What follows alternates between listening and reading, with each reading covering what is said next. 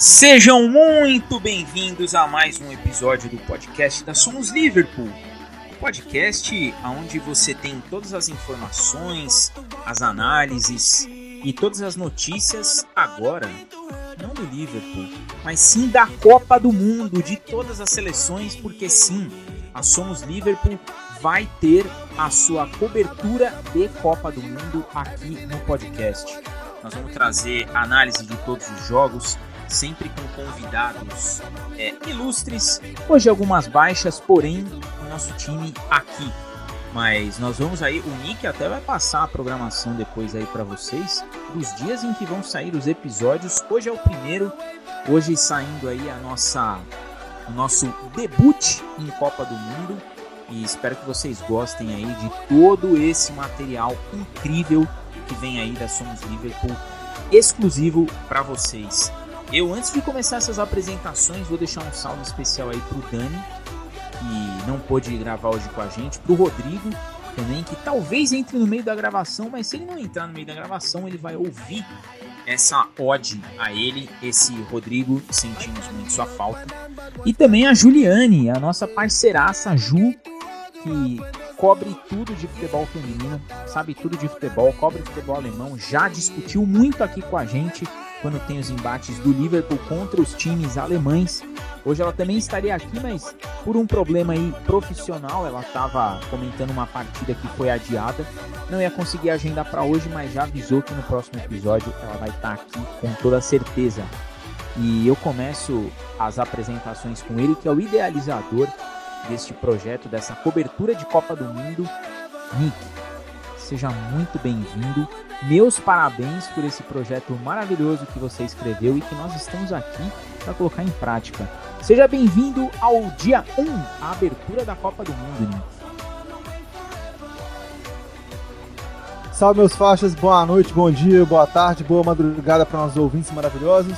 O Diego já deu uma entrada maravilhosa para descrever para a gente o que é esse projeto, idealizado e antecipado e dito perante muitos dias, muitas semanas antecipadamente para vocês.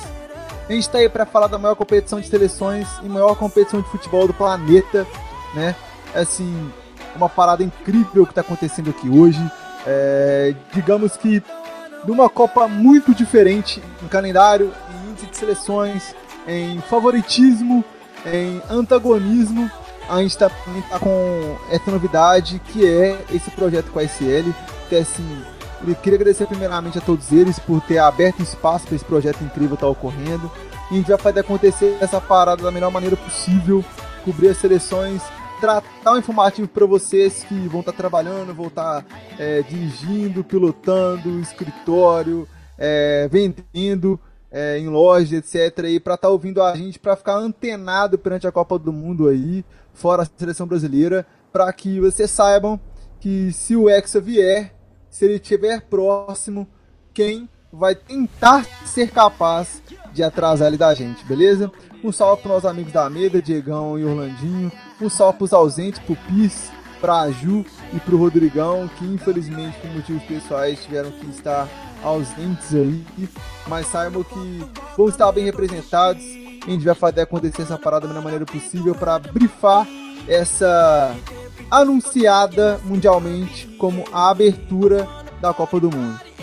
E passo para ele que é o cara que não falta, é o cara que marcou presença. Eu mando o link, ele é o primeiro a chegar na, na sala aqui.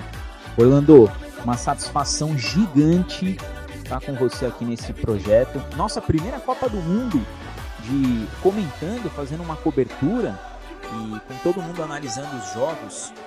E eu tô extremamente, eu sou extremamente agradecido por ter vocês aí como os melhores integrantes de um podcast que alguém poderia ter.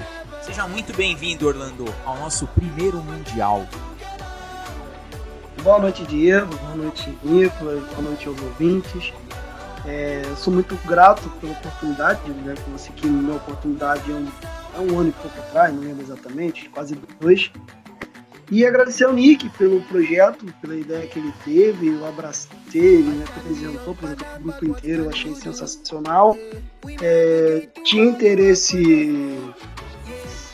Tinha interesse do meu também fazer uma coisa para a Copa, a gente o Diego também, o Rick foi o cara que estruturizou a situação e foi abraçado por todos. Espero que todos gostem, como eu gosto Copa do Mundo, para mim, o Rick já falou, é o maior evento de futebolístico que pode existir, nada supera a Copa do Mundo. E então é a realização de um sonho. Por mais que assim, é algo fantástico para mim estar tá aqui podendo levar é, informações, análises, minhas opiniões, coisas que alguns vão concordar, coisas que vão discordar. E isso é muito legal. Então fica esse abraço aí, espero que fazer o máximo, esforçar o máximo para a gente conseguir fazer um projeto o mais alto nível possível, entendeu? Com a cara de Somos Líder. E depois das nossas apresentações, as nossas famigeradas boas-vindas, eu declaro aberta a cobertura do Mundial pelo podcast da Somos Liverpool.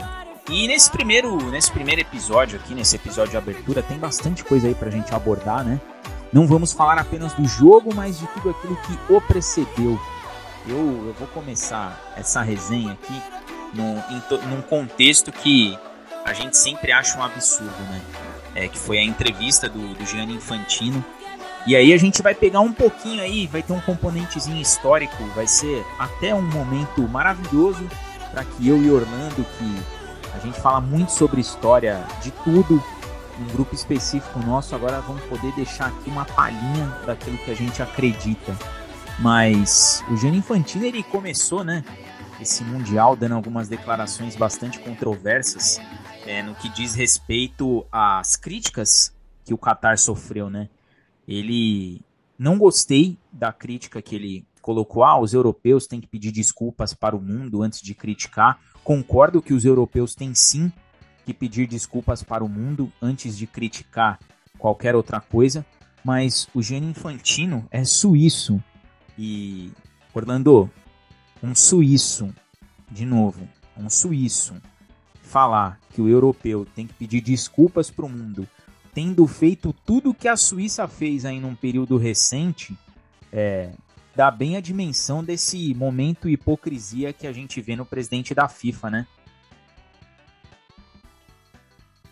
Ah, Diego, uma situação complicada na, na questão da, da, da, das falas do presidente, enfim, é, principalmente sobre a questão de entre, se colocar, entre aspas, né, naquela situação lá das minorias, ninguém tem o direito de fazer esse tipo de coisa, principalmente alguém que vem de, de uma certa. de uma realidade que não. que está falando uma realidade que não corresponde a dele. Entendeu? Obviamente nós temos todo o direito aqui de, de solidarizar, se solidarizar e apoiar a causa de qualquer que seja uma minoria, alguém que seja oprimido, um povo, isso é todo o nosso direito e tem que ser assim.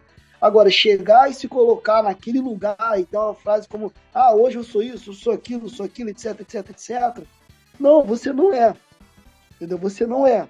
Você pode até dizer, olha, eu me solidarizo com a causa X, Y, Z. Pô, vai todo mundo aceitar, de fato. Isso é o que nós temos que fazer. Agora, você se colocar no lugar, eu não, eu sou. Não é, irmão. Só isso. Basicamente, o resumo é esse. Você não é, e ponto final. Não, faça um negócio desse, entendeu? Isso acaba soando hipócrita, acaba soando algo, acaba parecendo, sei lá, algo é, é, de esvaziamento das causas daqueles que realmente reivindicam o seu lugar. Então não faça um negócio desse. Se é, solidarizar com uma causa, apoiar uma causa, não significa tomar o lugar de fala, se colocar como se você fosse a primeira pessoa daquela situação. Isso é apenas hipocrisia, é isso que eu queria dizer. Nick, vou jogar aí para você. É, para quem tá ouvindo a gente e não não sabe algumas questões sobre a Suíça, né? A Suíça ela se manteve neutra em duas guerras, mas os bancos serviram para para fazer todo o estoque financeiro ali dos nazistas e das nações ali que, que estavam é, num, num, contexto de conquista dentro da Europa, né? A parte, a parte mais complicada da guerra estava usando muito bem os bancos suíços e os suíços se enriqueceram bastante aí durante esse período é, de neutralidade, entre aspas. Mas daí vai o Gianni Infantino falar que ele se sente catari, que ele se sente africano, que ele se sente gay, que ele se sente é, qualquer uma das minorias e estabelecer porque isso daí ele fez, é um fato. Ele estabeleceu uma relação de bullying que ele sofria quando era criança por ser ruivo e ter sardas, Nick. E aí eu acho que é quando o cara perde uma grande oportunidade de ficar calado ou levantar, continuar levantando bandeiras, né, na, ali no, no, no Catar, que é um lugar que todo mundo sempre soube os vieses dos países ali daquela região, todo mundo sabe a questão religiosa que impera, né, a, a Sharia, que é a interpretação da, do livro sagrado do, dos muçulmanos, eles são bastante ortodoxos com relação ao segmento das leis. São países que seguem de maneira estrita as suas religiões e todo mundo sempre soube o que estava por trás daquela Copa, né? Já, já saiu livro, já saiu documentário. E aí, uma vez que a Copa tá lá, não cabe a galera ficar continuar a crítica, né? A crítica ela já foi, já passou do ponto da crítica, agora é jogar um mundial e acabou. Mas entrar no mérito de por ser ruivo fazer parte de minorias, Nick, vai aí. Ah, eu acho que tipo assim, acho que todo mundo já entendeu. Todo mundo sabe do que a gente tá falando, todo mundo sabe que assim, não é. Não foi legal o que ele falou, não foi bonito, não foi nitidamente interessante, sabe? Mas assim, eu me coloco em prática, em praxe que assim, é, ele, ele tá sendo político, sabe? É, ele tá tentando colocar assim, olha, a gente tá colocando, a gente tá colocando a Copa num país que é extremamente parcial, que é extremamente majoritariamente colocado como preconceituoso, como limitador, como segregador, mas que a FIFA não é isso. Mas que é, nós vivemos, nós estamos no mundo moderno, sabe? Eu acho que é esse o recadinho que ele tenta passar, mas de maneira pobre e desnecessária. Ele pega e não fala legal. Então ele acaba denegrindo as minorias sem perceber ele acaba se colocando no lugar que ele não tem o direito de se colocar, ele acaba tomando posições que ele não tinha necessidade de, de, de, se tomar, sabe? Mas é igual eu falei com você em off, igual eu falei com o Rolandinho em off, sabe?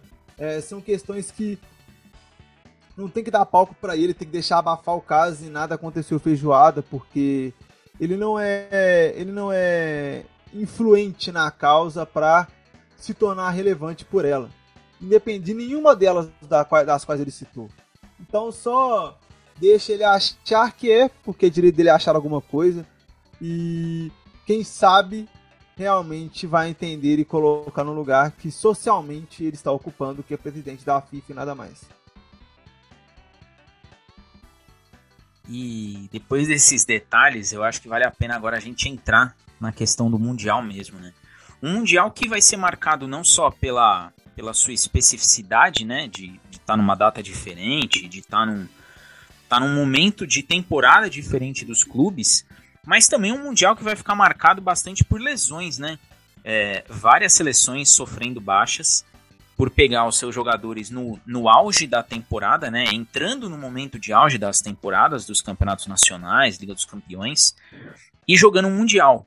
É, e a gente até debateu isso em alguns episódios do da Somos Liverpool, se alguns jogadores estariam de fato é, dando uma segurada ali no, no ritmo por conta do Mundial. E o que a gente vê é um show de, de lesões, e lesões importantes de jogadores que são chave, e até de jogadores que são é, figuras principais no, nas suas seleções. Nick, você tem a lista aí de quem tá. de quem foi cortado por lesão. Joga aí pra gente. Vamos lá, é uma lista muito mais extensa do que a gente esperava, né? Vou colocá-la do início, tá? Da, das primeiras alegações até as últimas, até as mais recentes, tá? Das importantes, da, das que realmente sondaram o mercado futebolístico como estão em ótimo momento de temporada, temos o Royce, o Marco Reus da Alemanha, o Timo Werner da Alemanha, o Giovanni Lo da Argentina, o Nico Gonzalez da Argentina, o Guilherme Arana da seleção brasileira, o Felipe Coutinho, idem, o, o Mainar da França, o, o Kanté da França, o Pogba da França, o Nkuku, Kimpembe, Benzema, toda a seleção francesa também, a gente tem o Rinaldo da Holanda, a gente tem o Reece James da Inglaterra, o Diogo Jota de Portugal. E o Sadio Mané de Senegal. Esses caras são pessoas assim que, se não vão fazer falta é, na Copa inteira, em algum momento vai acontecer alguma coisa na qual a função que eles fazem dentro de campo vai ser necessária e não há substituível para o futebol praticado pelas seleções hoje, tá? É, são peças que estão em extremo alto nível, Nenhuma delas ali você coloca abaixo do top 5, na minha opinião. Hoje já foi abaixo, mas hoje não. É, mas que pelo menos que ocupam opções de, de importância minimamente nas seleções que eles ocupam. Só grande eu não coloquei todos no caso, mas que faz com que é, necessário reavaliar o papel da seleção que eles estavam, sim, se faz vou passar pro Orlando aí com, com o contexto que você colocou, Nick, que eu acho que é bastante relevante. É, a gente teve um, um, sorteio de Copa do Mundo, né? E aí eu vou até, vou até passar aqui os grupos, né? No grupo A, o Catar, Equador, Senegal, Senegal e Holanda. No grupo B, Inglaterra, Irã, Estados Unidos e País de Gales. No grupo C, Argentina, Arábia Saudita, México e Polônia. Grupo D, que talvez seja o grupo aí mais é, que vai sofrer mais com os desfalques: França, Austrália, Dinamarca e Tunísia. No grupo E tem Espanha, Costa Rica, Alemanha e Japão. No grupo F, Bélgica, Canadá, Marrocos e Croácia. No grupo G, que é o grupo do Brasil, tem Brasil, Sérvia, Suíça e Camarões. E o grupo H, que tem Portugal, Gana, Uruguai e Coreia do Sul. A gente. Nós fizemos um prognóstico, né? É, quando saíram esses grupos sobre quem seria favorito, quem passaria em primeiro, quem passaria em segundo, quem poderia ser azarão, quem poderia ser a surpresa, quem poderia decepcionar. Fato é que esses desfalques eles mudaram um pouco é, a nossa visão e de fato uma seleção como a França, com o nível de desfalques que tem, se ela chegava na Copa como uma das favoritas, isso daí precisa ser revisto. Orlando, como que você vê para esse papel de análise, para tudo isso que a gente vai fazer ao longo da Copa e que a gente começou a fazer lá atrás, quando saíram os grupos, como que você enxerga é, esses desfalques nas seleções? Você acha que vai dar uma mexida no grupo? Mexe com a moral dos adversários do grupo? Como que você, como que você vê aí, por exemplo, a questão Benzema cortado ontem, né? É, como que você vê uma seleção francesa chegando sem os seus principais jogadores e boa parte deles titulares? Olha, Diego, vamos lá. Primeiramente, isso pode alterar toda a Copa, tá? Porque, olha só, não existe seleção do mundo que não vai sofrer com desfalque. Se você, se você tiver desfalque lá do Benzema, tua seleção lá tem Benzema, tem o Kanté e tem o Pogba, que passa todas as críticas, na seleção ele sempre entregou. Todos desfalcados, por mais que a França tenha ótimas opções, e tem, tá? Eu vejo gente, ah, mas a França. Mas não importa quantas opções você possa ter. Nenhuma seleção do mundo que pede esses três caras vai deixar de. Vai, vai, não, não, não vai sofrer. Entendeu? Então a França, de todas, de todas, ela é que está mais sofrendo. E curiosamente é que tem mais elenco, na minha opinião. Ou das que mais tem elenco, se não for mais, alguém pode apresentar alguém que tem mais elenco, mas das que tem mais. É que está mais sofrendo. Ninguém, ninguém. Um Benzema é insubstituível. Um Kanté é insubstituível. Entendeu? Esse tipo de coisa. E como isso pode alterar? Isso pode alterar toda. Alguém vai falar, ah, mas em 2018 a França foi campeã e não tinha o Benzema, por questão de política, de punição, aquelas coisas todas lá, que não, não tava jogando pela seleção francesa. Beleza, mas tinha o Pogba, entendeu? Mas o Kanté tava, entendeu? Então, assim, isso não quer dizer, obviamente, que é, porque é uma, é uma competição de tiro curto, que, que a França não possa, deixe de figurar entre as postulantes do título, coisa do tipo. Mas que dá uma mudada, dá. E isso joga a Copa para baixo. Entendeu? Porque o nosso interesse é ver os melhores jogadores. Eu, quando vi o Benzema cortado, eu, eu demorei a acreditar, fui pesquisar, fui tentar entender. Então, vamos ver. Deixamos vai encontrar, ter que encontrar outra maneira de jogar, entendeu? Na minha visão, vai alterar muito o jogo da França, porque do Giroud pro Benzema, por exemplo, acredito eu que o titular vai ser o Giroud, obviamente. Pode ser que não seja. Muda, a característica muda todo. O Benzema é um, é um atacante que faz todo o teatro, o ataque jogar. Entendeu? Ele vem buscar bola, ele tabela, ele entra. Já o Yuji é um cara que necessita mais de ser municiado, por exemplo, entendeu? Quer ver um outro exemplo também que eu acho de, de Pedro? Da Alemanha do Marcos Reus, eu não considero tanto. Porque o Marcos Reus, isso aqui não, não falo isso por nenhum agrado, não. É com, é com tristeza que eu falo isso. A Alemanha nunca pôde contar com ele. em grandes competições. Infelizmente, ele é alguém que é, não é culpa dele, lógico, é perseguido por lesões. Entendeu? Então, nesse caso, nem tanto. Na questão do, da Argentina, por exemplo, estendendo, eu acho que já é um sofrimento na questão do Lo Celso. Porque a Argentina faz muito jogo de aproximação, de tabela, e o Lo Celso, por mais que não seja uma das estrelas do futebol mundial, e aí futebol de seleção tem muito disso, o cara pode ser uma estrela do futebol mundial, e não se e não encaixar no time da seleção. E o inverso também acontece, pode não ser estrela do futebol mundial e encaixar na seleção. O Léo Celso é um cara que encaixava na seleção, por estilo de jogo da seleção argentina, muito, muito bem. Entendeu? Acho que foi até o. Foi, acho que o Di Maria, o Depou, na verdade, que comentou que ele falou: olha, eu olho para a esquerda e não vejo o Celso, faz muita falta para mim, porque é o cara que eu confiava naquela tabela do meio, entendeu? Aquele, aquela assistência ali no, no ataque, assim, quando digo assistência, alguém de construtor de jogada, né? Porque a gente não joga muito por dentro.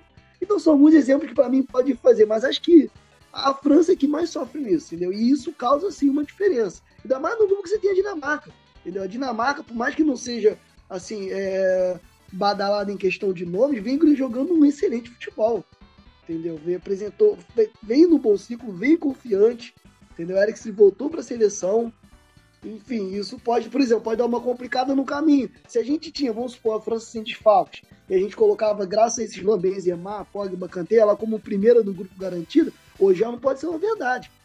Hoje, por exemplo, a Dinamarca toma o primeiro lugar do grupo. Já alterou todo o caminho, meu irmão, até final da Copa do Mundo. Que a gente imaginava. Aí você bota, pode colocar um favorito já contra o outro já nas oitavas. Entendeu? Então, esse tipo de coisa que altera. Então, de todos, cara, de, não só na questão de quantidade, mas pelos nomes, a França foi a mais prejudicada. Tanto em quantidade quanto em nomes, entendeu? Aí depois a gente coloca aí a Argentina, realmente o Lo era importante para a seleção. O Coutinho, pelo momento dele no clube, não é grande coisa. Mas o Tite sempre contou com ele para fazer aquela função. E ali. ele sempre fez, sempre gerou número não com amarelo, igual você falou. Ele foi o contrário. Ele é um cara que nunca gerou muito número em, em um clube. Mas com a amarela sempre fez trampo. É impressionante até é atordoante, porque ninguém acredita quando olha para os números dele na seleção e fala: quem é esse cara aqui? Que macumba é essa? Perfeitamente, Nick. Então, e aí a seleção sofre.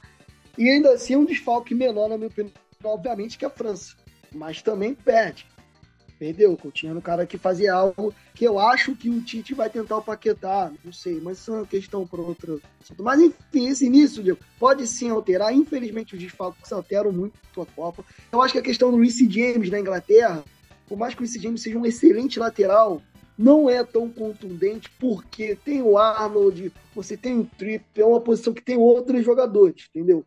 É, é, para mim é mais complicado quando você não tem substituto, como na minha visão o caso de um Benzema na França. Sadio Mané, pra mim, é o mais exacerbado desses exemplos aí. É, se o, se o Sadio Mané podia fazer... carregou o ataque de Senegal pra Copa. Eliminou o Egito do Salah da Copa pra jogar. E o cara tá fora. Sabe? É, são coisas que realmente são cruéis no mundo do futebol, sabe? Não faz sentido na minha cabeça. E numa dessa aí, o Mané, ele tomava um ponto de alguém ali e já alterava no que eu falei o chaveamento, entendeu? O cara que faz todo diferente. Mas assim, essa é a questão de desfalques, é mais ou menos isso aí que eu falei. E encerro minha fala aqui, Diego. O Nick, você colocou uma questão que eu tô contigo, a questão do Mané. Eu acho que o peso do Mané nessa seleção de, de Camarões, ó, de Senegal, é muito maior porque ele carregou, ele carregou a seleção para a Copa. A, a seleção de Senegal foi para a Copa por causa do Mané.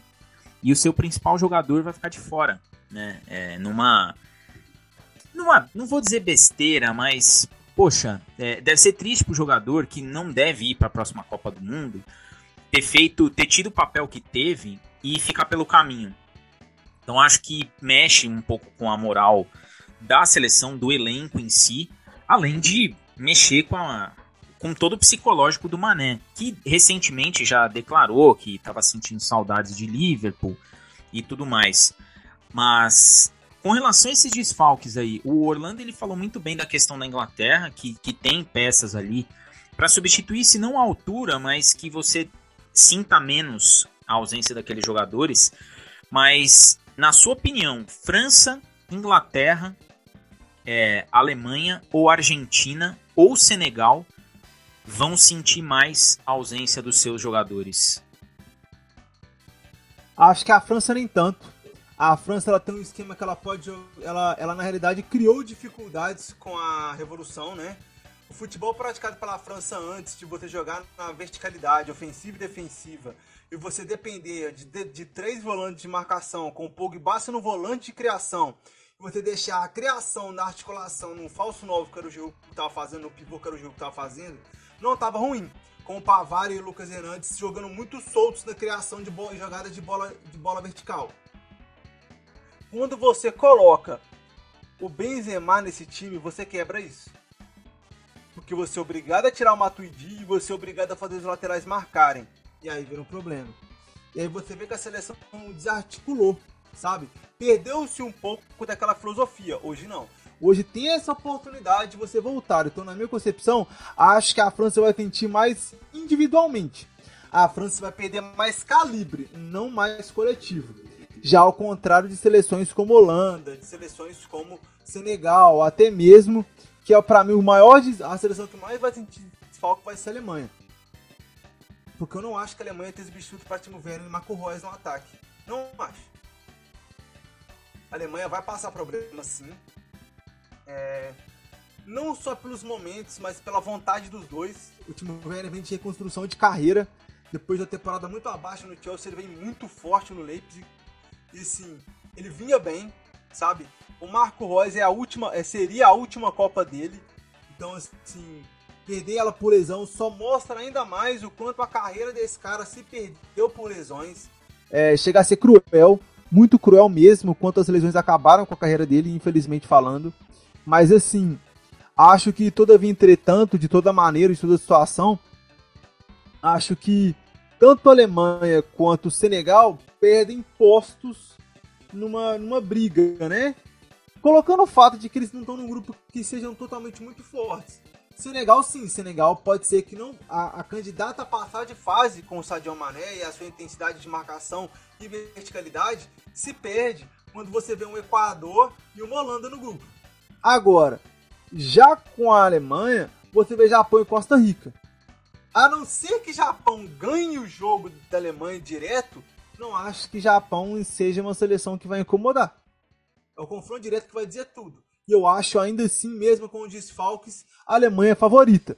Então, para mim, assim, esses desfalques são muito mais atenuantes a brigar na cabeça de cima do que a passar de fase. Mas vamos colocar assim: se hoje Senegal enfrenta a Holanda, a Holanda é favorita. Com, com o Mané, eu acho que não era. Com a fase do Mané, eu acho que não era. Se a França do Benzema hoje pega, sei lá, uma Inglaterra, um Brasil, uma Argentina, eu acho que hoje uma Inglaterra, um Brasil uma Argentina são favoritos contra a França. Porque hoje os, os as três seleções estão muito mais estáveis em, em, elenco do que a França deveria estar. A França vai no meio de campo, que é a primeira Copa deles. Dos três. Enquanto antes era para era para ser a terceira Copa dos três. Então assim, troca-se de bagagem demais o que acontece do meio para trás na, na, na França, que ao contrário, no Brasil e principalmente na Argentina, é o contrário. A Argentina é uma seleção que tem muitos jogadores que é a última Copa. Não é só o Messi. A gente está vendo de Maria, entre outros, que vai ser a última Copa. Sabe? E mesmo que a safra seja boa, de Maria e Messi são caras que, assim, né? Não é para negar, né? Então, assim, não é para qualquer um falar assim, ah, esses dois que são substituíveis, porque não são, sabe? Sem falar na guerra contra as sensações. Você fala na guerra contra a Dinamarca, contra o Uruguai, contra a própria Bélgica, que vem com a última geração aí, pra, com, a, gera, a, última, com a geração de ouro, vem com a última Copa deles por completo.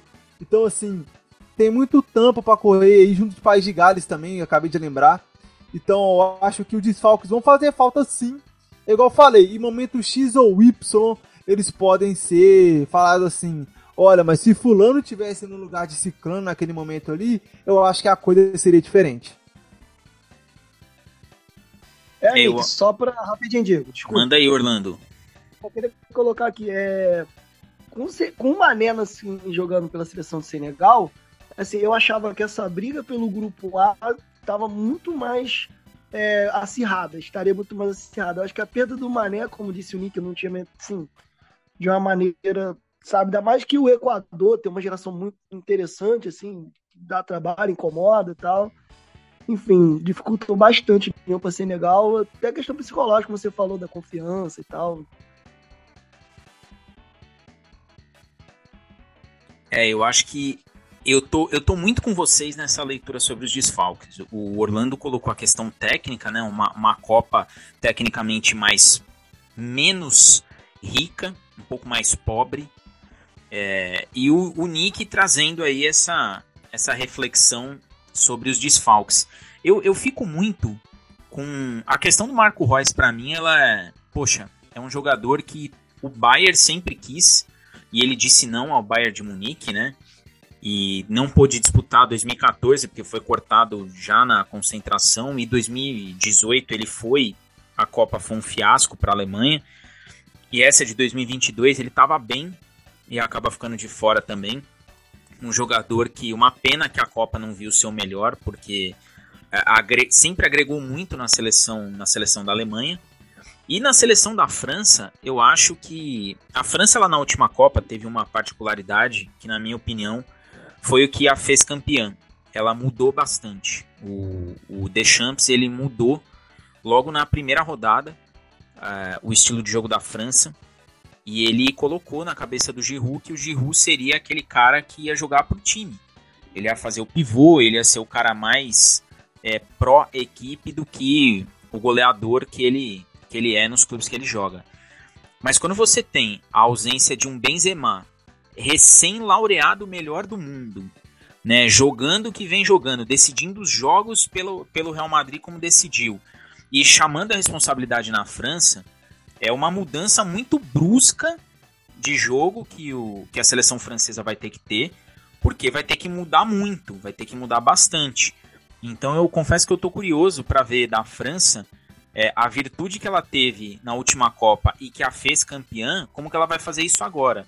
Porque na Copa ela tinha o time completo em 2018. Ela tinha todo mundo.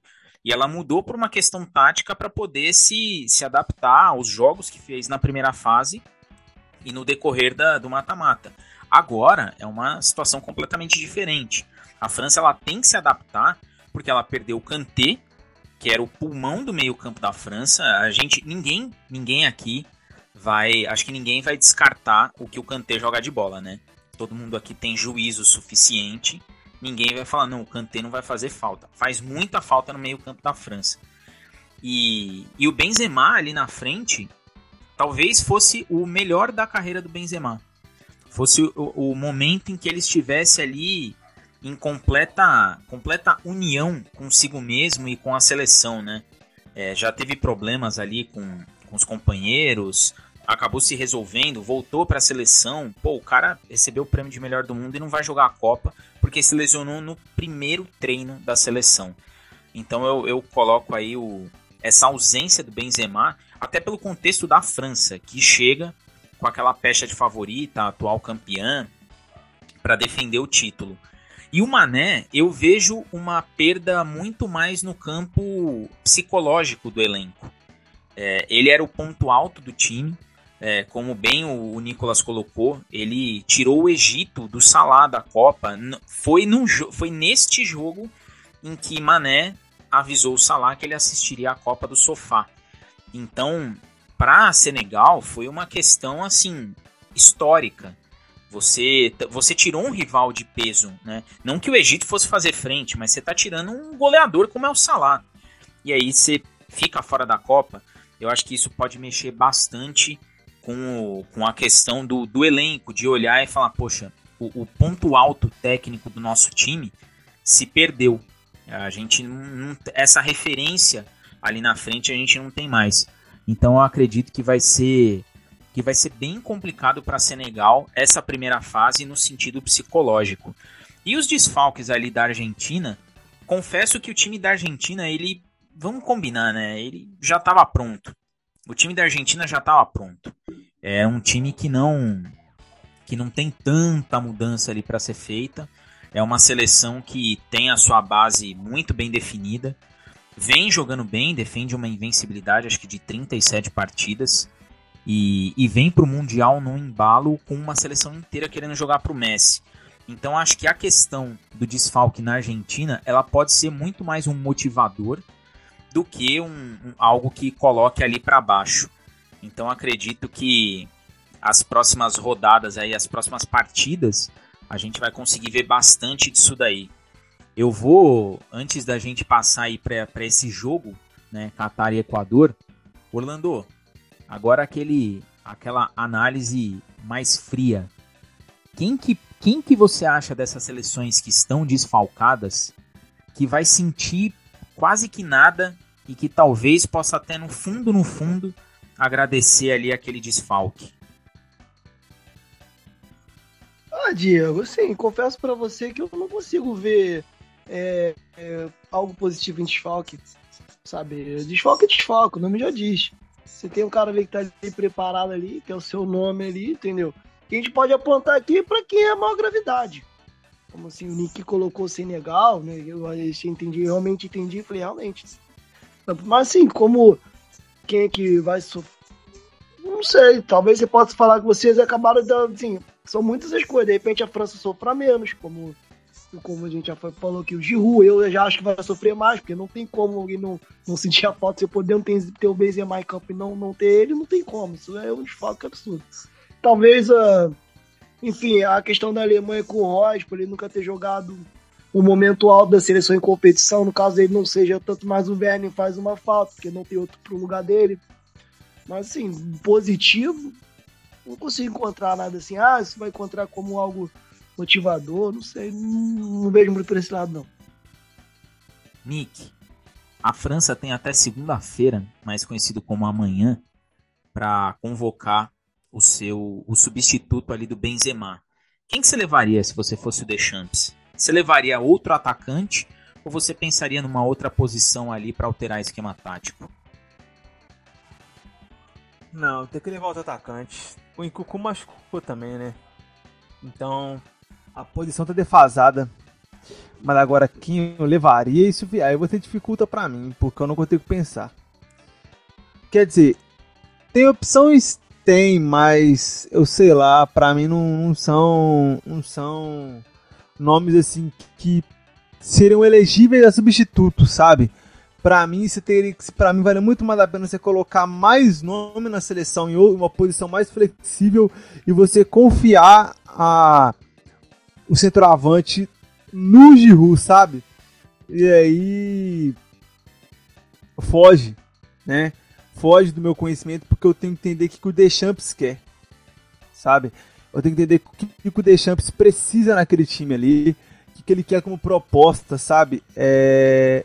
Porque Colocando em tese, vamos colocar, por exemplo, o Los Celso na Argentina. A Argentina tem substituto, mas vai ter que chamar alguém para o lugar. Eu não acho que a Argentina tem que chamar um outro volante para o lugar dele. Não é como se, por exemplo, sei lá, o Neymar machucasse no brasileiro, como o Mané, mas, o Mané machucasse na, na, na, na, na seleção Senegal. de Senegal. Porque para mim, por mais que o Benzema seja o Benzema, a seleção já era está, já era muito bem estabelecida sem ele. Ele chegou para somar o esquema, não para ser peça fundamental dele, sabe? Então assim, não é uma parada que tipo assim faça com que eu torne necessário, necessário.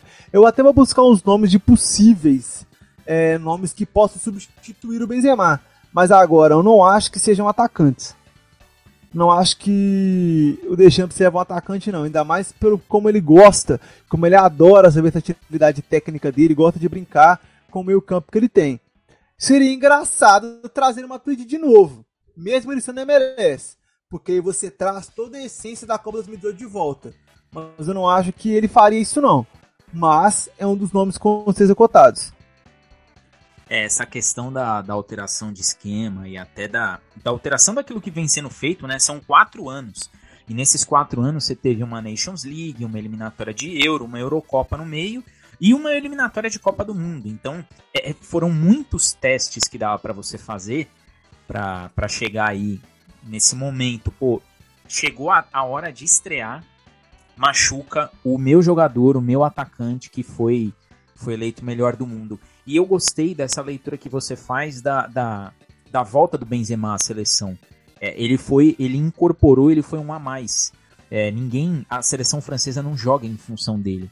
E isso daí pode ser bom do ponto de vista do Deschamps olhar e falar assim, bom, agora eu vou ter que voltar. E aí, pensando no Matuidi, eu vou ter que voltar aquilo que eu fiz em 2018 e vou pensar rigorosamente no que eu fiz na última Copa, ao invés de falar, pô, já era para mim no ataque. Eu sei que eu vou estar tá puxando sardinha pro meu saco, mas os jornais gringos estão colocando que o Marcial pode voar. Mas também tem uma notícia do Marca que coloca que o Deschamps não vai levar ninguém, vai ficar com 25 convocados no Qatar, tá? É, muita gente criticou a postura de não ter levado o Marcial para lá, contando que o Marcial faz as quatro funções do ataque, aquela parada toda lá, e ele sempre entregou números razoáveis. Mas não acho que ele ele vem fazendo uma boa temporada até aqui, até a lesão que ele teve. E hoje ele tá saudável. Mas eu não acho que, sei lá, quando eu comparo o Benzema com o Marcial, sabe, é um abismo tão grande que eu não acho nem necessário convocá-lo, sabe? É, concordo contigo. ninguém, acho que ninguém faria essa comparação de Martial com, com Benzema. Talvez fosse mais para tampar uma lacuna do ataque, mas é aquela coisa, no momento Copa do Mundo, é, tem aquela situação de você olhar para o banco e falar, ah, eu preciso fazer algo diferente. E fica na dúvida de se o Marcial seria esse cara do diferente. Diego, rapidinho, só queria falar uma situação rápida, mas que eu lembrei. É, você falou sobre a questão de opções para a Copa, né? Ter banco. Cara, isso é tão essencial que para mim a maior crítica que eu tenho ao trabalho. Ah, na verdade é a única grande crítica, por exemplo, ao trabalho do Dunga lá em 2010, que eu sempre falo isso, foi ter levado seis volantes. Entendeu? Porque quando a situação começou a zedar contra a Holanda, olhou pro banco, quem tinha que colocar? Não tinha ninguém. Entendeu? Porque, porque o time era competitivo, era. É, é, é, o time era competitivo, apesar de não ser vistoso, mas era competitivo. E numa situação de jogo, quando o Dunga olhou ali, pensou, calma aí, vou olhar que não tinha ninguém no banco, só tinha volante. Então, como é que isso faz diferença numa Copa? Entendeu? Eu concordo com isso. Eu concordo. Você, você tem que ir disposto, inclusive, a abrir mão das suas convicções táticas ali, porque o Mundial ele, ele tem vários momentos. E são momentos como, como esse que você lembrou em 2010, que você precisava de alguém para fazer alguma coisa pró-ataque, para ir para frente, e você só tinha volante. Eu acho que talvez seja até uma característica da nossa escola brasileira aqui de treinadores. É, olhar um pouco, ser bastante conservador no sentido de, pô, quando a coisa tá difícil, deixa eu me fechar, ao invés de olhar para frente e falar, não, eu preciso fazer gol. Eu acredito muito nisso daí, que talvez seja uma característica nossa. Mas concordo contigo, Orlando. É, uma, é, é um momento Copa do Mundo, você tem que estar tá disposto a muita coisa, inclusive abrir mão de, de convicções, porque um jogo pode precisar disso daí. E entrando agora na, na partida de abertura, né? Catar e Equador, que muita gente, muita gente até achou ruim esse início de abertura da competição, né? Ser entre Catar e Equador, mas sejamos sinceros, qualquer que fosse a seleção que tivesse do outro lado, ia ter que obrigatoriamente jogar contra a fraca seleção do Catar. Acho que ninguém, ninguém tem dúvida de que o Qatar não vai não vai fazer muita coisa. Aliás, eu não acredito que o Qatar vai oferecer resistência à seleção alguma nesse grupo. Caiu num grupo bastante complicado. A gente vai falar dessa, dessa partida. Acho que o Equador pecou ali, principalmente na metade do primeiro tempo em diante. E no segundo com um preciosismo, querendo é, trabalhar muito mais jogadas individuais, ao invés de construir um placar mais elástico, porque nesse grupo eu acho que o saldo de gols ele vai fazer a diferença aí para quem quiser passar de fase. Mas fato é que a gente teve aí a estreia da seleção Qatari no seu primeiro mundial, muito óbvio também que a seleção Qatari vai fazer a sua primeira e única Copa do Mundo. Ninguém aqui imagina o Qatar nas próximas três, quatro Copas aparecendo novamente. Ela tá lá por seu país sede. Mas foi muito bacana essa estreia do Equador, né? Que é uma seleção que vem fazendo um bom trabalho nas eliminatórias da América do Sul. Tá só na sua quarta Copa. mas tem um ciclo interessante sendo desenvolvido no país. A gente vê ali o, alguns clubes do país, como Independiente Del Valle, chegando em finais continentais, com um projeto muito bem consolidado. O trabalho do Gustavo Alfaro à frente da seleção do Equador, um trabalho muito consistente, um trabalho bastante, bastante linear, pensando que alguns anos atrás o Equador era só mais uma seleção que apanhava aqui no continente. Hoje é uma seleção que consegue exportar jogadores aí para clubes de primeiro nível na Europa e consegue fazer jogos muito bons. E hoje também teve um pouco disso. Acho que o Equador ele começou a partida ali um pouco nervoso, tanto o Equador quanto o Catar, mas assim que o Equador tomou as rédeas da partida, ele conseguiu desenvolver seu jogo, conseguiu é, dimensionar o que seria a partida e conseguiu mostrar ali que, que tem condições sim de ser uma das duas seleções a passar deste grupo.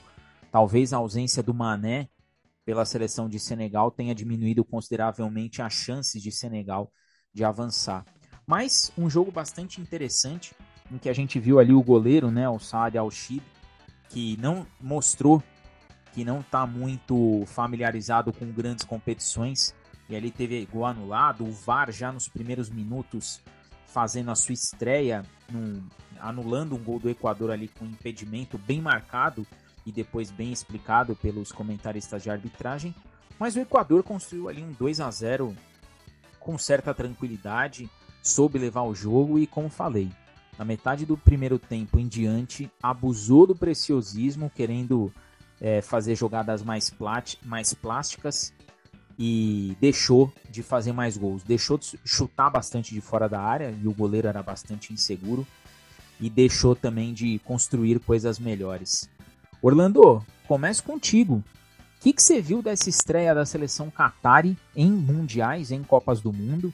Uma, um momento ali até em que a torcida do Qatar esboçou ali uma cantou hino, foi até de certa forma efusivo, mas ao longo da partida viu que estava diante de uma seleção sul-americana que fez valer a sua classificação ali direta para a Copa do Mundo. E o que, que você viu também por parte do Equador, Time bem montadinho do Gustavo Alfaro, sem arboleda na zaga, mas que soube ser consistente ali no ataque, com incansável enervalência, mostrando ali por que é o grande nome dessa, dessa geração e um dos grandes nomes que vai ficar para a história do futebol equatoriano. É, vamos lá, o Qatar me decepcionou, tá? Embora eu não, não, não acompanhe, obviamente, eu não, não, não acompanho por causa de questões de tempo e tal. O Qatar, mas é o atual campeão, se não me engano, da Ásia, da Copa Asiática, venceu lá a Copa lá que eles têm lá dos árabes lá, ele venceu. E vinha assim, obviamente, se não postulando, não tô falando que é o postulante é algo muito grande, não é isso, mas eu imaginava que, eu imaginava que fosse dar, criar mais dificuldade, entendeu? E que nós vimos foi um nervosismo muito alto, um nervosismo muito forte, entendeu? Incapaz de construir, time inseguro, entendeu? Uma marcação extremamente frouxa. Então, assim, infelizmente do Qatar, pouca coisa positiva. Se é que existe alguma coisa positiva para se falar tudo do time do Qatar. E esse time foi muito pior do que eu imaginava. Entendeu? Eu imaginava assim. Tanto é que no meu bolão botei um 2x1 pro Equador na nossa brincadeira lá no grupo lá. Mas com uma certa dificuldade, com uma certa resistência. Porque eu imaginei que o Qatar fosse valer esse trabalho que vem de alguns anos, campeão. Não, sabe, o goleiro totalmente seguro, todo mundo inseguro. Em relação ao Equador, olha, assim, eu vou falar primeiro da questão do grupo. Sobre a questão que você falou do saldo de gol, concordo muito com você. Porque o jogo, como estava se desenvolvendo no primeiro tempo ali, estava com toda a cara pro Equador dar uma sacolada no Catar. E uma sacolada no Catar de 3, 4 a 0 seria fundamental. Por quê? A Holanda, obviamente, é a mais forte do grupo. Sem questionar mas ela não é tão mais forte a ponto do Equador não conseguir um empate contra a Holanda, por exemplo.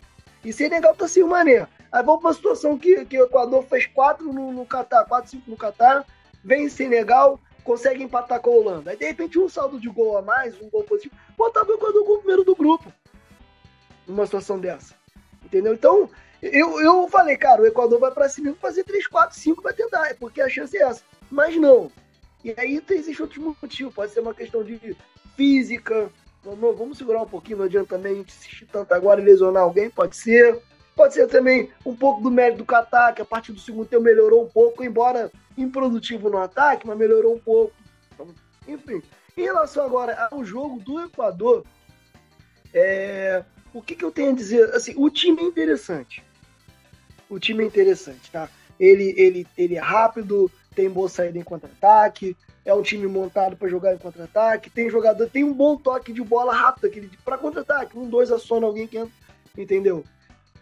E nesse sentido fez uma boa partida. O Valencia fez uma boa partida, fazendo dois gols, três na verdade, um bem no lado. O Ibarra muito bem pelo lado direito. O lateral esquerdo lá, que joga com a sete, o tempo inteiro como se fosse um ponta.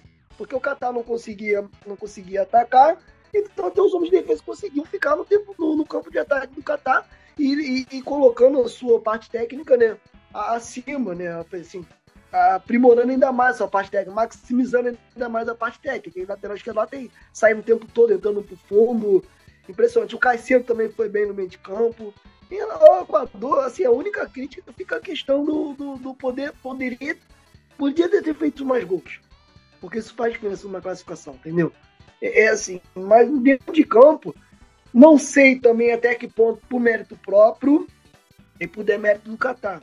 Sobrou sobrou, entendeu? E dá para ver, é uma seleção fisicamente forte, ele é rápida e, e tem um, um jogador interessante e um bom contra-ataque ali, entendeu? Isso que eu tenho mais a ressal, de, de ressaltar. Para a gente ter um nível maior do Equador quando enfrentar alguém que faça minimamente uma resistência. É isso que eu tenho a dizer sobre o Equador e sobre o jogo. Em relação ao jogo em si, pode não ter sido a melhor estreia, mas também, sabe, a gente não esperava tanta coisa, né? eu também, eu particularmente não esperava tanta coisa, assim, assim de jogo em, em relação ao entretenimento. Não esperava mais do Qatar em relação à competitividade, mas entretenimento não esperava tanta coisa. Eu achei até legal ver o Equador bem, assim, jogando bem, sobressaindo. Eu, eu, eu gosto quando as seleções americanas em geral vencem, né? Então, eu achei legal e me agradou, assim, essa questão do Equador assim, foi aquele jogo que, assim, se, mas tinha, aquelas pessoas que não acompanham tanto, que é normal, esperavam um desastre de jogo, não achei um desastre de jogo. Achei um jogo mediano, alguns pontos interessantes. E, claro, não seria a minha abertura favorita. A minha abertura favorita, sei lá, seria Brasil e Argentina, se fosse. Mas foi, foi interessante, sim, por uma abertura de Copa, achei legal. Nick, jogo para você agora uma partida que muita gente achou que fosse até ser esvaziada, né? Pelos, pelos participantes ali dessa partida de estreia. Cogitou-se até mudar a, a partida de estreia, a partida de abertura da Copa do Mundo, né? Mas fato é que ficou Catar e Equador. O que, que você enxergou aí do time do, do Gustavo Alfaro e do time do Sanches é, fazendo um bom trabalho lá no Catar, né? Evidente que o trabalho está sendo desenvolvido agora, né? Ele foi contratado para um trabalho de médio e longo prazo para desenvolver o futebol no Catar. É, teve ali o seu primeiro momento de sucesso, que foi o título da, da Copa da Ásia, né? A Copa local. Mas a gente sabe que Copa do Mundo é Copa do Mundo. Você tem que ter, além de ter camisa, você tem que ter muita experiência em mundial principalmente em estreia, para poder saber ali como é que você vai jogar e, e não cometer erros como o que o que o Qatar ali cometeu, né? Acredito que foi um jogo que a gente não pode falar que o Qatar jogou mal. Você acha que foi mais um jogo de inocência pelo fato do Qatar não estar acostumado a esse tipo de competição? Ou foi um jogo que você olhou e falou assim: esse time aí é duro de assistir? Ah, gente, vamos colocar em prática o um negócio, né? Primeiro de tudo, quem que inventou a regra que o jogo, de, o jogo da sede tem que ser depois da inauguração da, da, da abertura e tem que ser o único jogo do dia? Ah, faça-me o favor. Faça-me o favor. Porque assim, foi um jogo muito pobre. Muito pobre. A gente viu um time que é treinado para ser pressionado. E o outro time que não era capaz de pressionar. Tinha uma situação que foi o quê? Nenhum dos dois times estava confortável. Pegou a bola, não fica você, não fica você, não fica você, não fica você, não fica você. E o jogo não desenvolvia, o jogo não melhorava, o jogo não evoluía. E eu respeito a limitação coletiva e técnica dos dois, das duas seleções. Eu não vou falar para vocês que eles estão errados de terem de, de trabalhar nesse, dessa, desse formato. Mas o problema é muito simples. O problema que mais foge é quando você vai colocar isso no primeiro jogo da abertura de uma Copa do Mundo. Aí você vê o Equador tentar matar o jogo cedo, quase conseguiu. Abriu um 2x0 muito cedo, assim, meia hora de jogo 2 a 0 E aí depois disso, começou-se uma várzea, uma desorganização coletiva dos dois lados, que eu fiquei assim, gente. Isso aqui tá errado. Se a Holanda pegar isso aqui, vai dar merda. Se o Senegal pegar isso aqui, vai dar merda. E Equador tem, tem, tem jogadores muito bons, sabe? Ah, e vale salientar: os dois volantes já saíram do jogo amarelados. Eu fiquei assim, gente, gente, estão de brincadeira comigo, gente. Excelente partida do Valência, sabe? Que cara bom. Ener Valência, eu falar pra você que é muito. Esse cara tem futuro. E assim, cai cedo, Preciado e Estupinhã. Nada mais a declarar. Esses caras são a chave do Equador hoje, são os caras muito bons. Vale assim é que os dois são do, dois deles são do Napoli, né? Então assim, dá para entender por que, que, o Napoli tá com essa qualidade e essa estabilidade no meio-campo e na defesa por causa dos dois jogadores.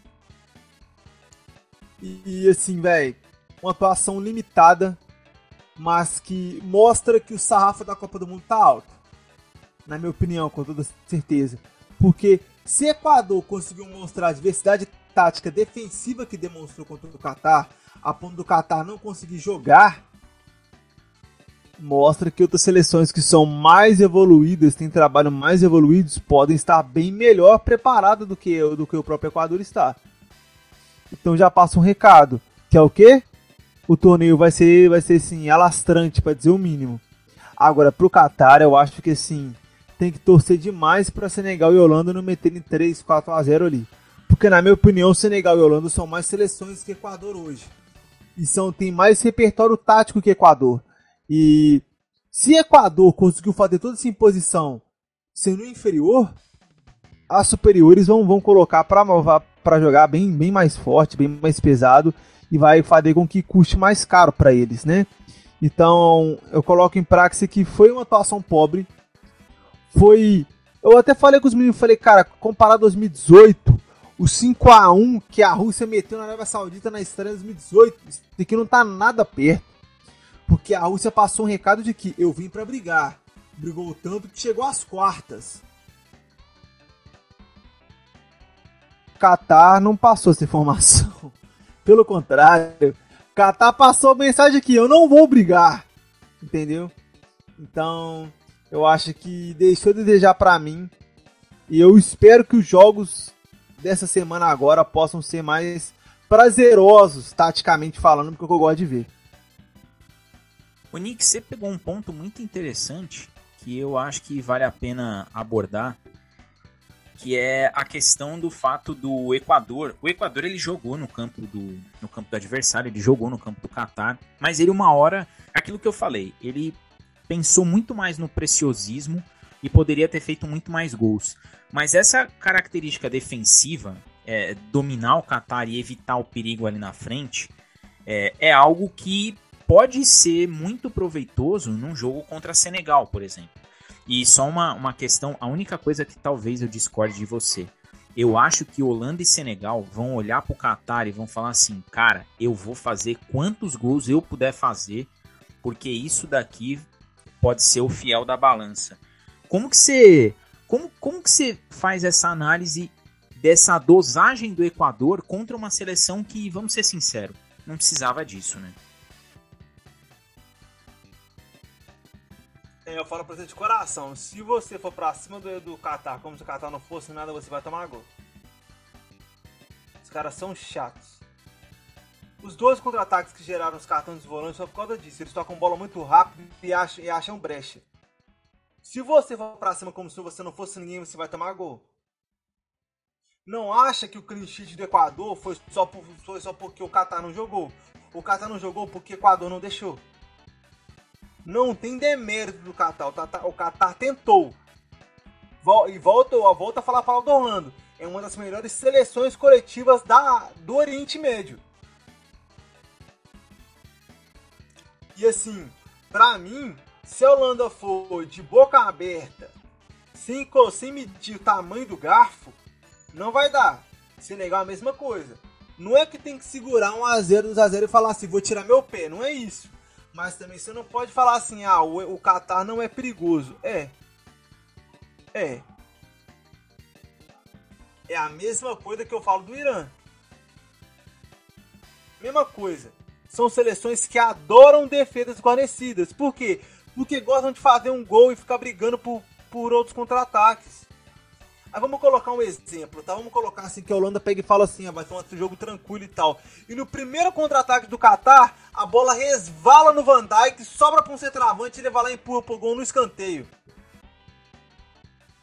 Você vai ver o inferno que o jogo do Qatar vai virar. Porque o Qatar não vai querer fazer gol mais. Essa enjoança que o Equador evitou com maestria. Mas eu concordo com você que caberia mais.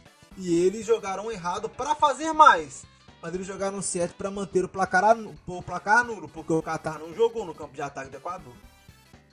A bola passava no meio de campo, já tinha cinco camisas amarelas em volta da bola. E era numa intensidade muito forte. As outras seleções vão ter que manter essa intensidade para não deixar a Qatar fazer gol. Porque se abaixar a intensidade e der brecha, Qatar não está na Copa à toa.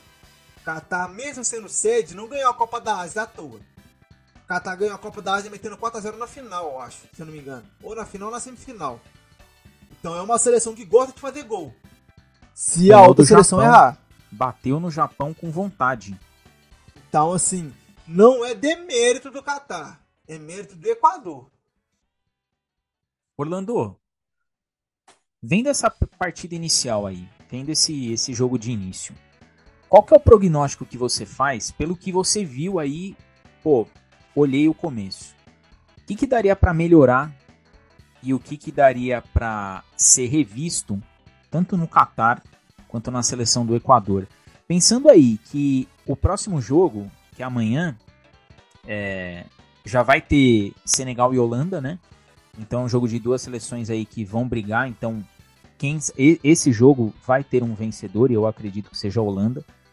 Mas o, pensando no, no confronto do grupo, o que, que daria para melhorar e o que, que precisa de ajuste nas duas seleções? Bom, o Nick falou uma coisa muito interessante aí, que foi a questão do jogo do Equador ser um jogo reativo e por conta disso não tem encaixado contra o Qatar em alguns sentidos, e mesmo assim teve êxito. Deu uma partida ali, se inventou, se inventou ali, fez os dois e, fez, e, garantiu a segurança, né? Que foi até contraponto que eu falei que deveria ter goleado e tal. Essa questão é interessante. Cara, em relação ao Qatar, tem uma questão também aí. Porque você falou a questão da experiência, o time parece estar tá muito nervoso, sentindo o, a estreia, entendeu? Mas o prognóstico desse jogo, tudo pode mudar, tá? Tudo pode mudar a partir da próxima partida. Mas o prognóstico desse jogo foi o que eu falei. Assim, que eu, que eu vi de interessante. Assim, como fazer? Não, dá pra, não deu pra ver o melhor do Equador. O melhor do Equador jogando reativamente. Entendeu? Então a gente vai ver o melhor do Equador, de repente, contra a Holanda. Entendeu? Contra Senegal. Aí a gente vai poder avaliar. Não, o Equador, dentro da proposta dele, entendeu? Ele Agora, quanto ao Qatar, minha expectativa é que tenha sido o estreia. Como eu falei, eu esperava um pouco mais do Qatar, mais competitivo. Entendeu? Porque em muitos momentos que o Nick falou, o Equador ganhou no meio de campo. O cara passava bem que eu tinha 3, 4 ali, ganhava a bola e já novamente. Então, minha expectativa é que o Qatar consiga ter um trabalho em andamento. Não é um time também tão horrível quanto, quanto para alguns vai parecer, quanto o primeiro jogo não é. Não é. Entendeu? e que ele possa, assim, esfriar um pouco, é, assim, entender o jogo, conseguir competir. Não tendo ganhar as partidas, não. Mas competir, fazer o gol, que perca de 2x1, um, mas dando dificuldade, entendeu? É muito difícil fazer um prognóstico além disso, nesse momento. Porque o que deu para entender foi isso. Agora, em relação ao Equador, Eu acho que os jogos contra o Senegal e contra a Holanda, sim, vão potencializar a maneira do Equador jogar. E aí a gente vai entender se essa maneira realmente dá certo, se é competitivo ou não. Entendeu? Hoje o Equador teve muito mérito no que fez. Teve que sair um pouco da sua característica, bastante da sua característica, mas foi o suficiente para levar os três pontos. Poderia ter feito até mais. Mas, assim, é isso. O Equador é até positivo, cara, porque são três pontos. Faz mais três aí, não briga 1x0 contra o Senegal, tá classificado. Seria fantástico, entendeu? Pro Equador. Entendeu? Então é esse pensamento. E vários salientar que o Equador não tá preocupado em classificar em primeiro ou segundo, não. Ele tá preocupado em classificar. Exatamente, o Equador tá preocupado em classificar. A última, a última, tá, a última que eu lembro do Equador, posso estar enganado, mas que eu lembro foi em 2006. Saiu pra Inglaterra, na época do Peter Crouch. Foi um jogo 1x0, eu lembro até hoje. Tava, não sei se foi 1x0, 2x0. Mas foi um jogo que tava difícil pra Inglaterra. A Inglaterra fez o gol lá nos 30 do segundo tempo classificou, entendeu? Então, pra eles, é assim, jogar uma Copa do Mundo, classificar seria fantástico. E, assim, e vencer, são só três jogos, cara. Você venceu um, só mais um pra classificar. Entendeu? Isso, por mais que o Senegal ainda esteja acima, tá sem o Mané. Tá sem o Mané. Isso faz, faz diferença. Então, numa dessa, eu quando vencer legal no jogo lá, um, trocação franca, se, é, assim, trocação franca não. No contra-ataque, não sei o que, por 1x0, meu irmão. O gol lá do Valência classificou. E Orlando, essa, essa questão do ganhou mais um de 1 a 0 ela num, num cenário, e aí eu vou colocar para você antes de passar pro Nick, e tem o seguinte, se a Holanda vence amanhã, Senegal, e, a, e o Equador empata com o Senegal, são quatro pontos que você tá, você fala assim, pô, eu vou para a última rodada para jogar pelo empate e classificar. Eu vou para a última rodada para para classificar aqui de boa. Você sabe que você vai ser o segundo colocado. Então não é só. É, é, tem, tem um fator psicológico que você vai pegar uma seleção ali que tá sem o Mané. E tem a questão da, da situação do grupo, né? Manda, Nick. Você esqueceu o fator principal. E aí você vai ver o Equador na habitat natural. O Equador vai poder esperar e deixar, deixar Senegal partir para cima. Exatamente. Aí Equador jogar no futebol contra a seleção de elite na sua zona de conforto. Equador ter ganho de Senegal num clean sheet 2 a 0 passando o recado que passou, muita gente acha que não. Do Qatar. Mas um dos melhores. É, do, do Qatar. Da maneira que da, da maneira que ganhou, com o clean sheet e tudo mais, passa um recado muito melhor do que muita gente tá enxergando. Que é o quê? Opa, essa seleção ela tá bem fermentada, ela sabe o que quer, ela tá aqui por um motivo, e, eu, e se demore, ela conquista ele. E ela fez o que tinha que fazer, né? foi lá, pegou, pegou quem vai ser o saco de pancada do grupo e ganhou. Eu, pô, eu fiz a minha parte aqui, eu ganhei. De, os o meu vídeo com arroz tá feito, é a responsabilidade é. dos outros, porque eu tô na frente. Eu acho que vai ser bem interessante aí esse, esse grupo. Eu acho que vai ter bastante coisa legal aí até, até a última rodada do grupo, porque vão ter os pequenos embates, né? A gente vai ter Senegal ali naquela luta para fazer o seu primeiro gol em Copa do Mundo, quem que vai fazer o primeiro gol. É, a gente vai ter Senegal querendo mostrar que é mais do que apenas Sadio Mané. E a gente vai ter talvez a Holanda numa situação confortável de ser vista pelas outras equipes como o bicho papão do grupo e uma Holanda que vem renovada, né? Então a Holanda ela já no seu primeiro jogo contra a Senegal, ela vai pegar a seleção mais difícil do grupo, né, fora ela. Já vai também passar um recado para as outras equipes, mas também já vai balizar quem vai para qual lugar. Então, teremos teremos bastante coisa aí para ver nesse grupo A. E pensando no grupo A, Nick, eu começo contigo aí esse prognóstico para o que você acha que vai ser Holanda e Senegal. Como que você acha que vem a Holanda e como que você acha que Senegal vai responder à sua estreia na Copa do Mundo sem o cara que levou eles pra Copa, Sadio Mané. Ah, ele tem dois problemas para mim, que é uma Holanda que é. Ninguém sabe o que é, na realidade, porque é, as seleções europeias elas, elas colocaram uma máscara em si próprias, porque elas abriram mão da, da, da segunda etapa da Nations League para resguardar fisicamente alguns jogadores. Não adiantou bosta nenhuma. É, e aí, nessa questão toda, para tentar resguardar o jogador, que não adiantou nada, e aí você resguardou algumas seleções até caíram para a segunda divisão da Nations League, muitas seleções não são não, as seleções não são o que apresentaram na segunda fase. Não são, sabe? Mas hoje, vendo futebol praticado e tudo mais, pela intensidade de Senegal, eu acho que é um jogo muito 50-50. E eu acho, eu acho que pelo futebol que o Equador apresentou nas eliminatórias para classificar para a Copa do Mundo, pelo tanto que ele se dedicou, acho que esse de Equador vem mais preparado psicologicamente e emocionalmente do que as outras duas. Mas para mim, sendo bem sincero, Senegal é favorito contra a Holanda. Para mim, Senegal é favorito. A Holanda pode surpreender? Sim. É um 60-40? Tipo assim, não é um, não é um, um favoritismo extremo. Não é tipo 90-10.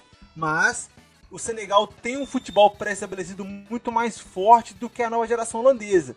Que vale salientar, trocou de técnico tem menos de dois anos. Sabe? Então, assim, tem problemas ali a serem cuidados. Tem pés ali que não estão rendendo. E tem um futebol ali que é diferente. Agora, ele vai dar certo contra a Senegal, que já é estabelecida? Eu acho que não. Minha confiança está em Senegal. Mas a falta do Mané, ela pode ser primordial para Senegal não ter confiança em Holanda levar. E eu falo para você com todas as palavras do mundo. Se Mané estivesse na seleção de Senegal hoje, eu colocaria Senegal como favoritíssima.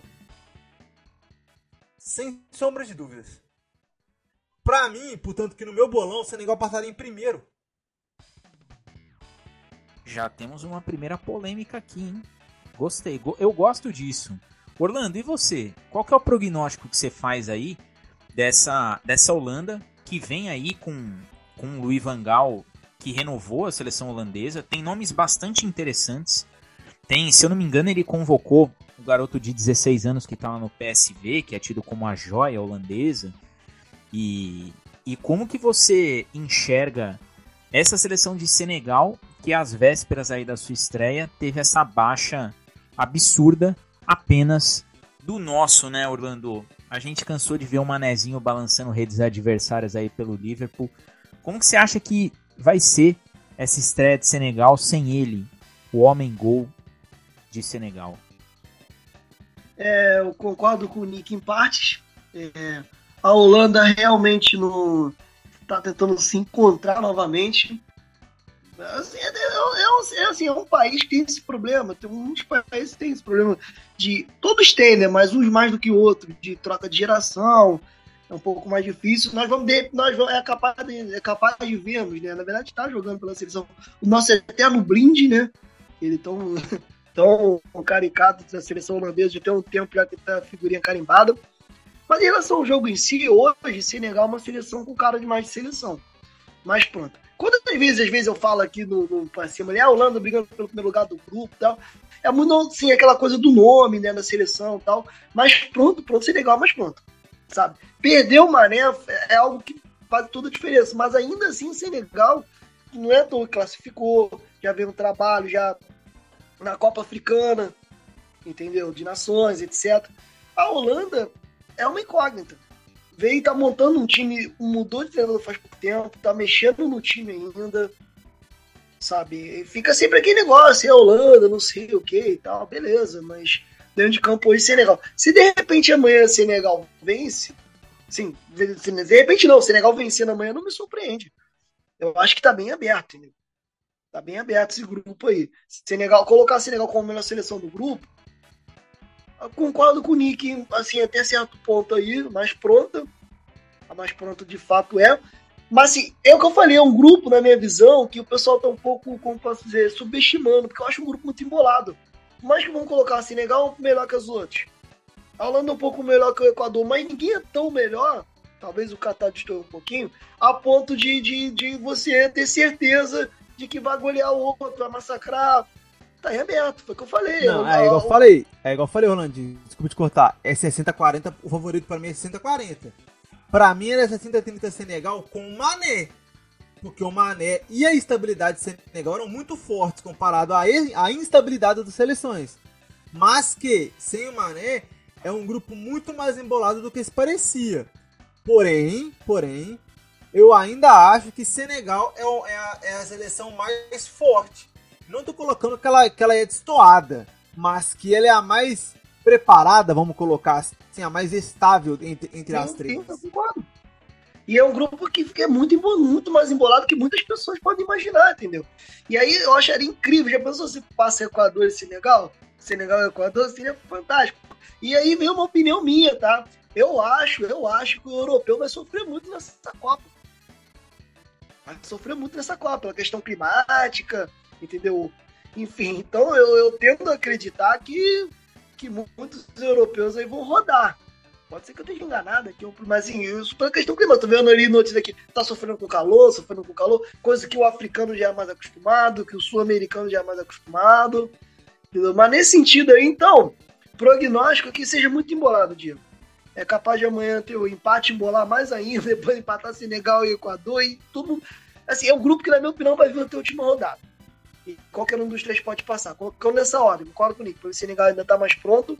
Assim, embora a, a, a questão do Mané acabe equilibrando demais negativamente né, da Senegal, colocando ao ponto do Equador podendo sim vencer sem, sem o Mané, mas tá tudo muito embolado. Eu vou, vou jogar aí para vocês agora um exercício pra gente deixar a galera que tá nos ouvindo bem antenada para essa partida de Holanda e Senegal e até depois, quando sair o próximo episódio, comparar o que aconteceu do jogo com aquilo que a gente falou. Então, vocês que são responsáveis pelas vossas falas, preparem-se.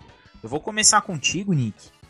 A Holanda, ela, ela fez uma mescla né, na, na sua escalação ali. Ela levou desde o incansável Blind até o, até o menino de 16 anos. Me esqueci aqui o nome dele, vou até, vou até puxar quem que é o garoto, levou o Cody Gakpo do, do PSV e o Chaves Simons, 19 anos e não 16. Chaves Simons, 19 anos aí, indo para o seu Mundial como, como a, a, joia né, holandesa. Então, a gente tem uma, uma seleção aí que, que tem jogadores incansáveis, jogadores de confiança do treinador, como a gente sempre chama.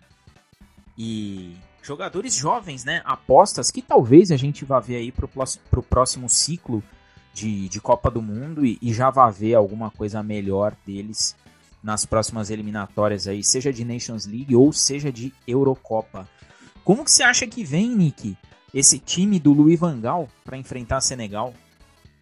Ah, velho, então, o futebol holandês é um futebol diferente, né? O futebol de bola no pé, futebol é, vertical e direto, né? é, troca de passes circulares e tal, triangulações muito fáceis, mas ainda assim jogam num formato 3-4-3, né? Jogam assim no formato de que colocam muito o sistema de três zagueiros como praxe para deixar o Van Dijk muito solto e também para deixar os laterais correrem igual no Náticos. E entre o ponto, eu não acho que o Blind se titular mais. Hoje a gente tem o Malásia convocado, já vem sendo rodado dentro do elenco ali, já tem algumas convocações. Pode falar.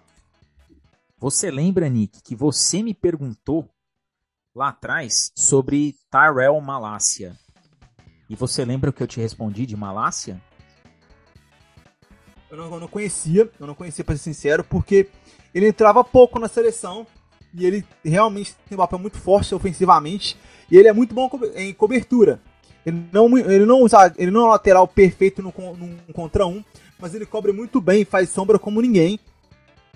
E aí você vai ter um trio de zaga muito forte, que vai ser o Ake, o Van Dijk e o Timber, né? Fato, não tenho, não, não tenho que tirar daqui.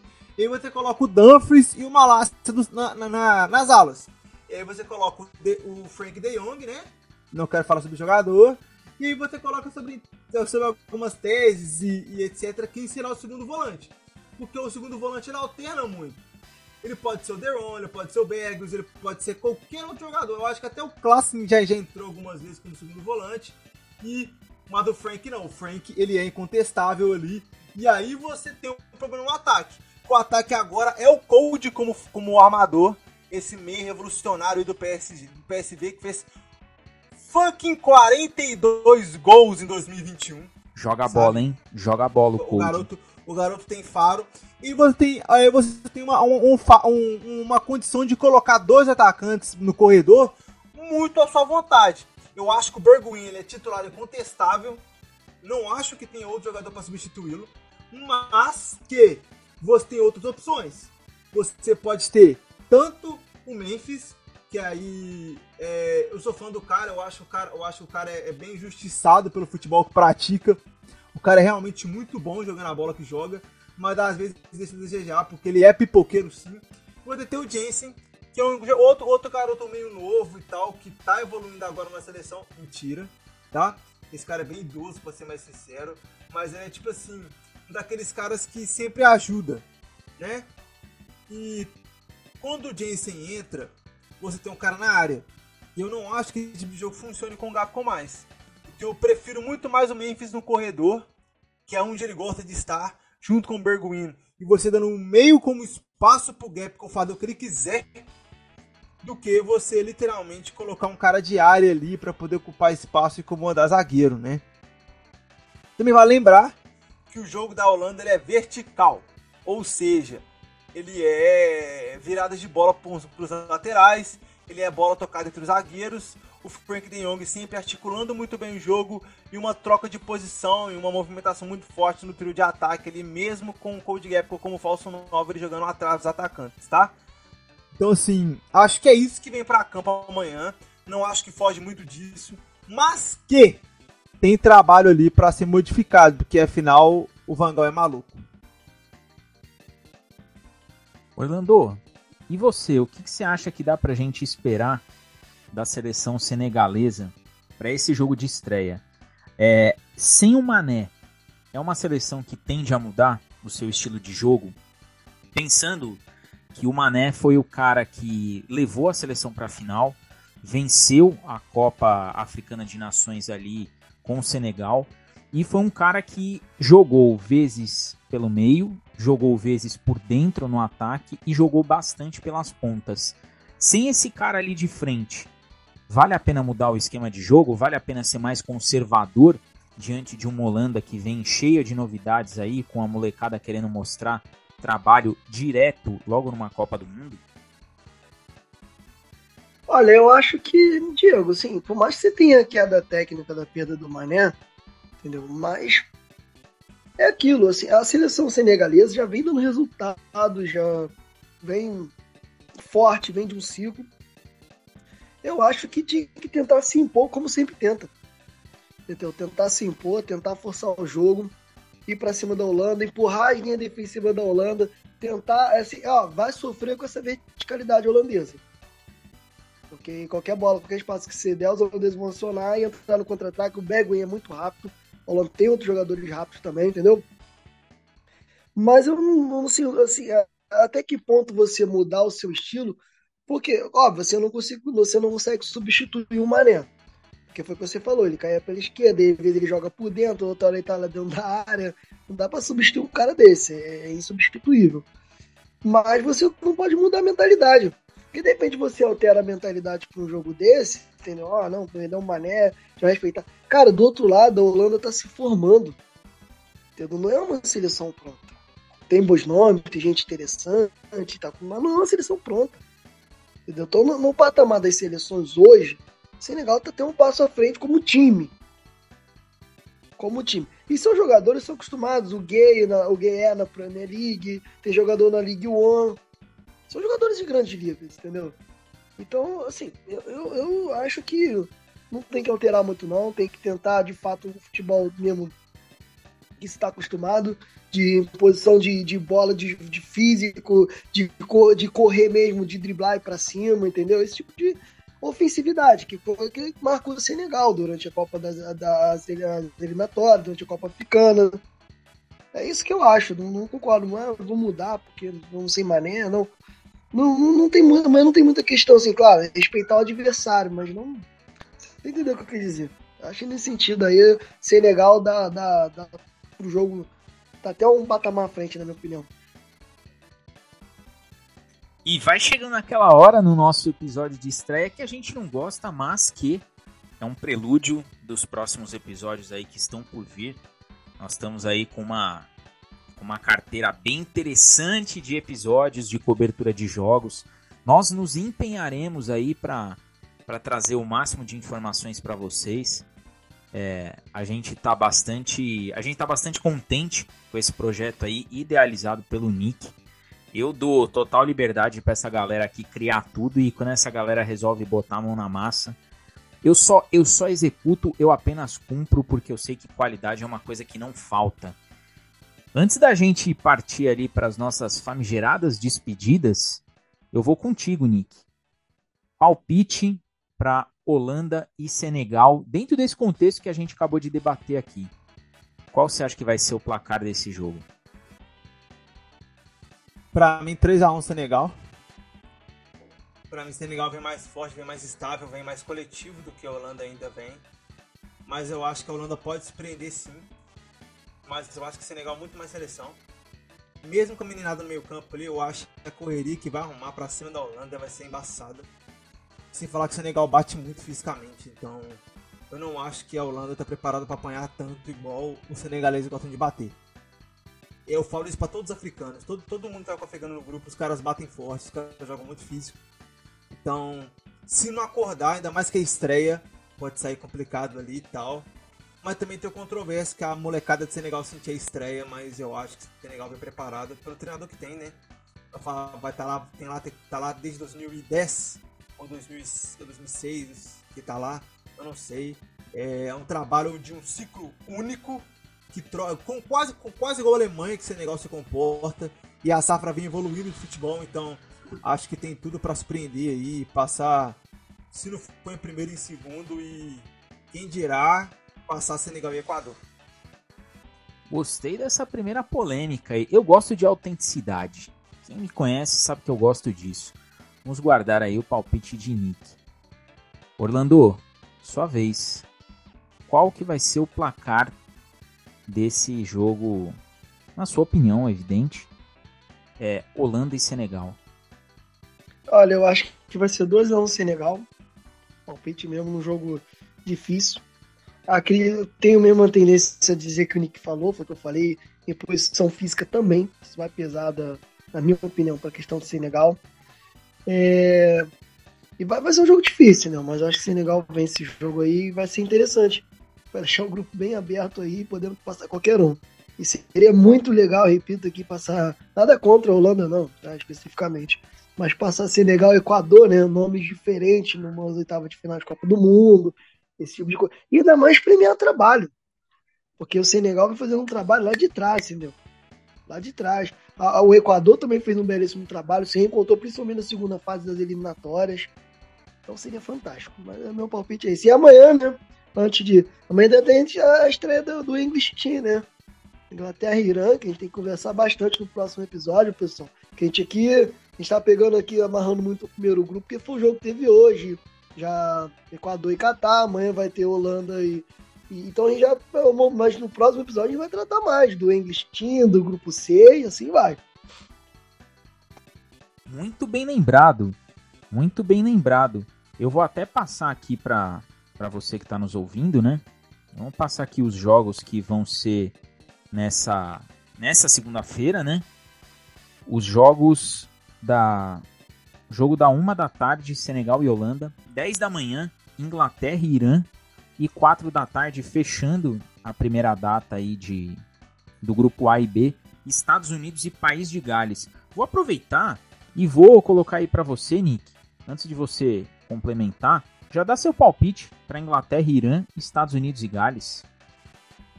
Inglaterra e Irã, o English vai passar mal, vai ganhar de 1x0, sofrido, porque não sabe ganhar com a posse da bola. É, eu odeio falar isso, mas o nome do treinador é Gerald. Não dá, não dá, não dá. Não, desculpa, não dá. Agora, Estados Unidos e Gales. Vou falar pra você que vai ser um jogaço, porque são duas seleções com fogo, no, com fogo nos olhos, que vem evoluindo bastante.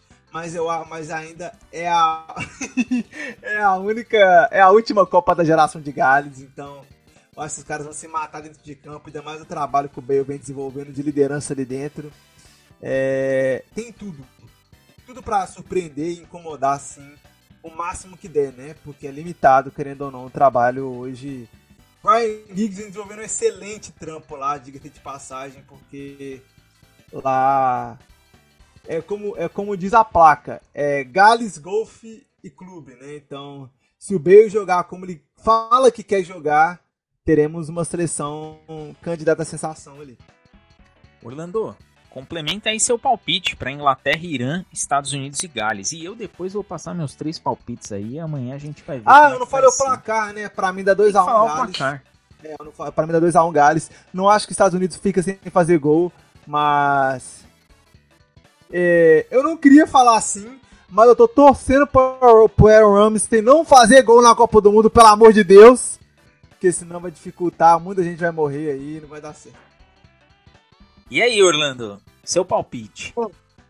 Eu acho que o English vai vencer com cara de, English Team, começando mal, um jogo muito sem vergonha, e 1 a 0 no jogo de jogada aérea de cabeça. Provavelmente dos Stones ou Maguire. Entendeu? Uma situação dessa. Em relação a Estados Unidos e País de Gás, já vou adiantando, não confio nada nessa seleção atual dos Estados Unidos. É um time que classificou brigando, sofrendo, enfim. E Gales, por ser o último tempo do Bale, o time tá bem entrosadinho, acho que vai ser 3x1 Gales aí. Também acho que o Unidos vai fazer o gol, mas vai ser 3x1 Gales. Eu vou, vou deixar meu palpite registrado aqui, porque no próximo episódio a gente vai falar dessas partidas e de mais algumas. Mas eu acredito muito que a Inglaterra vence o Irã. Eu vou colocar um 2 a 0 Eu acho que Harry Kane vai fazer um gol nessa estreia dos ingleses. E acho que vai ter um gol aí de cabeça também, ou do Stones. Pô, ia ser legal o Maguire fazer um gol, pra, porque tem a, toda aquela zoeira em cima dele.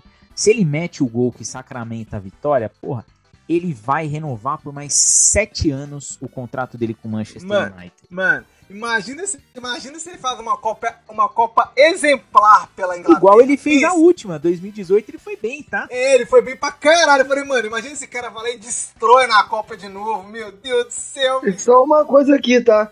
Pela seleção, o Maguire costuma jogar bem, tá? Ele jogou Exatamente. muito bem. Ele, no esquema de três zagueiros e, retra e retrancando no box to box, ele é muito bom.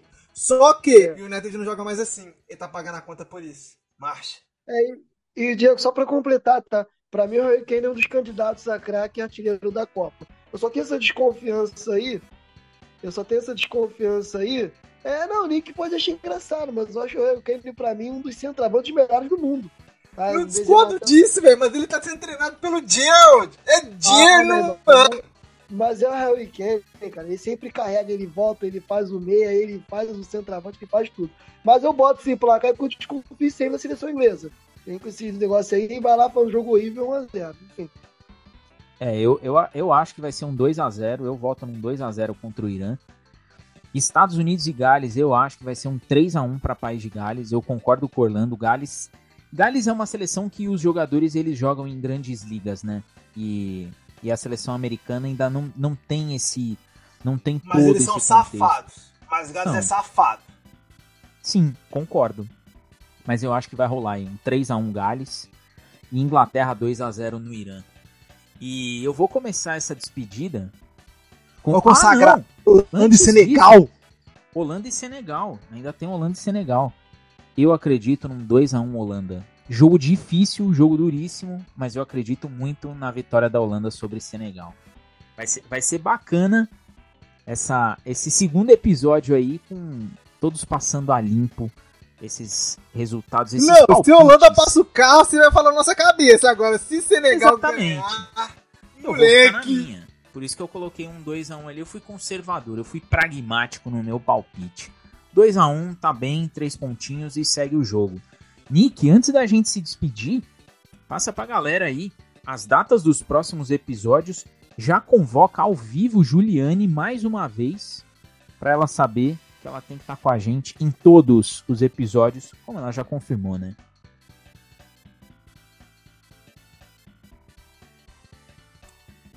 Minha tropa, então, é, como todo episódio especial, como toda série especial, a gente gosta muito de trazer convidados para elas, né?